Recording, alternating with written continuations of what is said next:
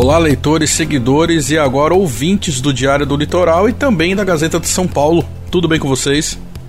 Eu sou o Jefferson Marques e trago o primeiro episódio da segunda temporada do DLCast, o podcast que traz as histórias mais sinistras sobre fantasmas, espíritos, aparições, lendas urbanas e também relembra crimes bárbaros que ocorreram não só na Baixada Santista, mas também no estado de São Paulo. E esse sucesso se dá graças a vocês que nos prestigiaram na primeira temporada. Muito obrigado. Lembrando que o DLCast está disponível no site do Jornal Diário do Litoral e também na Gazeta de São Paulo, além das principais plataformas digitais e também no YouTube dos dois veículos. Bom, chega de conversa e bora sentir calafrios? No episódio de hoje, Edifício Joelma, o prédio mais mal assombrado do mundo.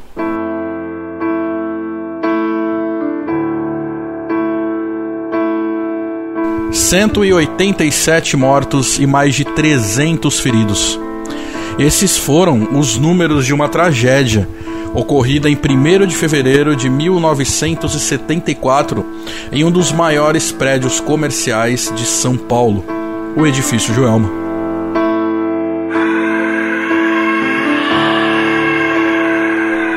Esse continua sendo o segundo maior incêndio em arranha-céu no mundo, perdendo apenas para as Torres Gêmeas nos Estados Unidos. A diferença é que o World Trade Center não existe mais, mas o Joelma segue de pé. E com certeza é o primeiro em histórias de vultos, aparições e outros tantos eventos sobrenaturais. Mas antes de voltarmos até 1974, o também jornalista LG Rodrigues dá um apanhado geral sobre a história do edifício Joelma, lembrado até hoje e com certeza vai ser assim para sempre, pelo triste acontecimento. Fala aí, LG. Olá, Jeff, e olá, ouvintes. Sim, o edifício Joelma representou um dos momentos mais trágicos da história da maior cidade brasileira é, mas antes de partirmos para o dia em que tudo aconteceu, é sábio a gente falar um pouquinho sobre o imóvel em si. É, embora ele siga de pé, muita gente não sabe que, tecnicamente, o imóvel de 25 andares não se trata de um dos prédios mais velhos entre os mais altos da capital. O edifício Joelma começou a ser construído em 1969 e foi inaugurado em 1972 e imediatamente após ser aberto, ele foi alugado ao hoje já extinto Banco Crefisul. As operações no local começaram no mesmo ano e o incêndio se deu dois anos depois disso, em 1974, por motivos que o Jeff vai detalhar daqui a pouco. E o episódio que correu o mundo rapidamente se tornou na maior tragédia já ocorrida em um arranha-céu à época é, essa posição extremamente infeliz só viria a ser superada mais de 25 anos depois, quando o ataque às Torres Gêmeas do World Trade Center ocorreu em 11 de setembro de 2001. O fogo obrigou o prédio a ser interditado e uma restauração foi realizada que durou quatro anos.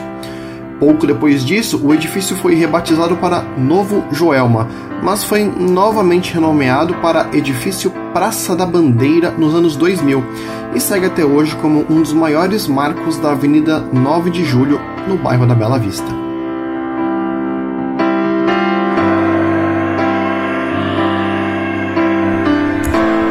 Um curto-circuito e um aparelho de ar-condicionado no dia 1 de fevereiro de 1974 foi o causador do incêndio.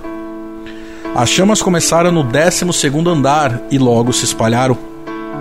O prédio de 25 andares não tinha suporte a incêndio e sequer alarmes ou saídas de emergência. O edifício comercial ardia em chamas e a informação era repassada de escritórios para escritórios através das próprias pessoas que tentavam fugir. Quem estava abaixo do 12 andar conseguiu escapar. Acima dele, a luta pela sobrevivência era insana. A fumaça, tóxica, fazia com que muitos desmaiassem nos corredores e nas, escada e nas escadarias. outros em banheiros e dentro da própria sala de trabalho. Cerca de 40 pessoas se jogaram do prédio quando perceberam que as escadas, cerca de 10 minutos após o início de, do, do incêndio, também estavam queimando. A escada dos bombeiros, aliás, só chegava até o 16º andar, o que foi um complicador no resgate. Helicópteros chegaram ao local, mas também enfrentavam muita dificuldade de aproximação devido à intensa fumaça que saía do interior do edifício e ao iminente risco de explosão. Pessoas suplicando por ajuda nos parapeitos, outras agarradas à estrutura do próprio prédio pelo lado de fora, e algumas se jogando do último andar por não estarem suportando o calor de mais de 80 graus. E tudo isso transmitindo ao vivo pela TV. Uma das cenas mais emblemáticas da tragédia do Joelma foram os corpos de 13 vítimas encontrados dentro do elevador. Ao tentar fugir, eles usaram o equipamento que acabou não resistindo às chamas e ficou pendurado. No ato de desespero, os 13 se abraçaram para orar mas acabaram sendo carbonizados juntos. Seus corpos ficaram irreconhecíveis e alguns deles, inclusive, se derreteram ao ponto de grudarem na base de metal do elevador. Os bombeiros que viram isso à época relataram que era algo que ia muito além do absurdo e do chocante. A história dos 13 corpos do Joelma, aliás, será o tema do segundo podcast dessa segunda temporada.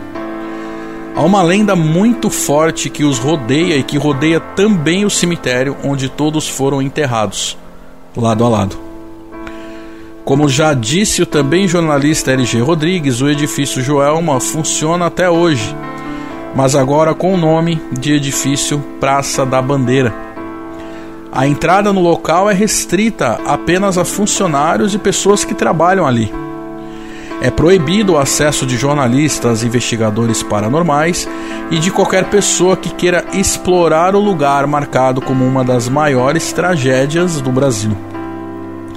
Será que essa decisão foi tomada após centenas de relatos de aparições pelos corredores?